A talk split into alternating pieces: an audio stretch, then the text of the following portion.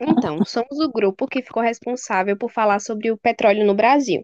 Somos Micaele Cristina, Eduarda Silva Lima, João Paulo, Júlio Fernandes e Eduarda Silva Mendes. Eu vou começar falando sobre os compostos, sobre os compostos orgânicos, certo?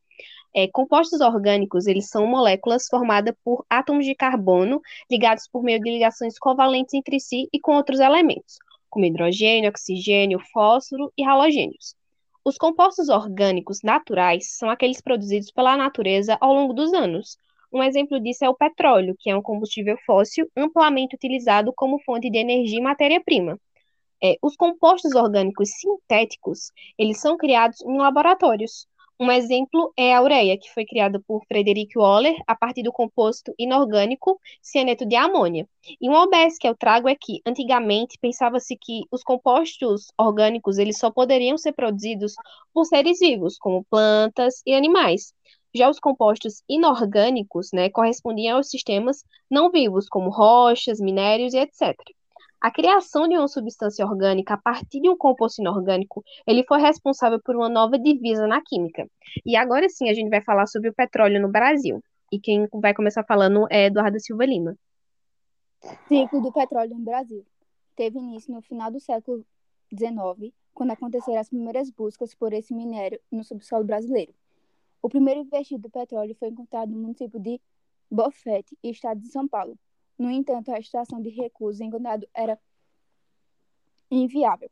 A primeira jazida de petróleo viável econômica foi descoberta em 1939 no município de Lobato. Mediações do recôncavo baiano, da qual foi retirado petróleo de boa qualidade e princípio da comercialização.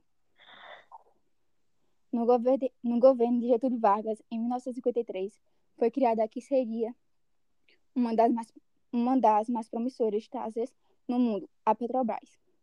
A empresa possui 51% das estações pertencentes ao governo e o restante da capital mista. É, vou continuar falando sobre a produção de petróleo. João Paulo. A produção de petróleo no Brasil é marcada pelo aumento acelerado do desempenho nos últimos anos.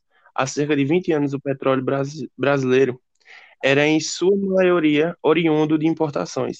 Atualmente, o país já detém a autossuficiência do, do produto, ou seja, já produz o suficiente para atender o mercado interno.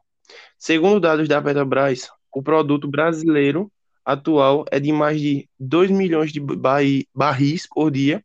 Entretanto, o Brasil ainda importa uma pequena parte do petróleo que produz.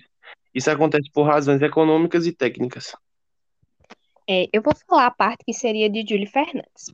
É, em 2005, foram descobertas novas jazidas de petróleo na camada do pré-sal, que é localizada abaixo do mar na Bacia de Santos, a cerca de 800 quilômetros do, do litoral santista.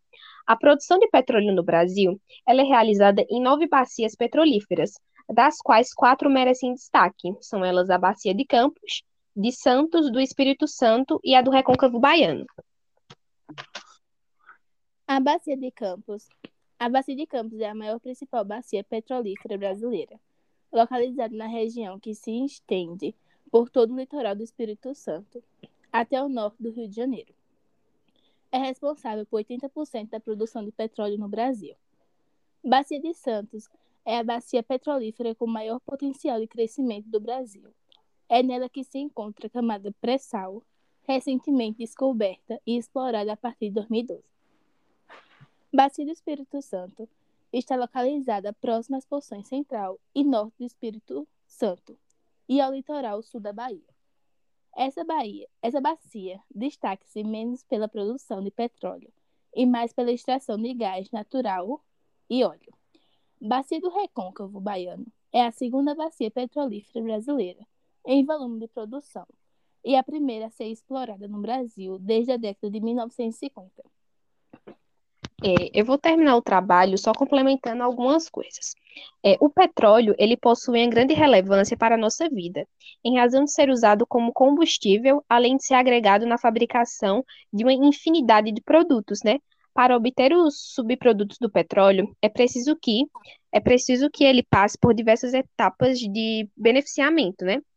Após ele ter sido extraído do subsolo, ele é transportado até as refinarias que fazem a transformação desse minério bruto em combustível, em matéria-prima e subprodutos que nós usamos no dia a dia. Então, esse foi o trabalho, eu espero que vocês tenham gostado.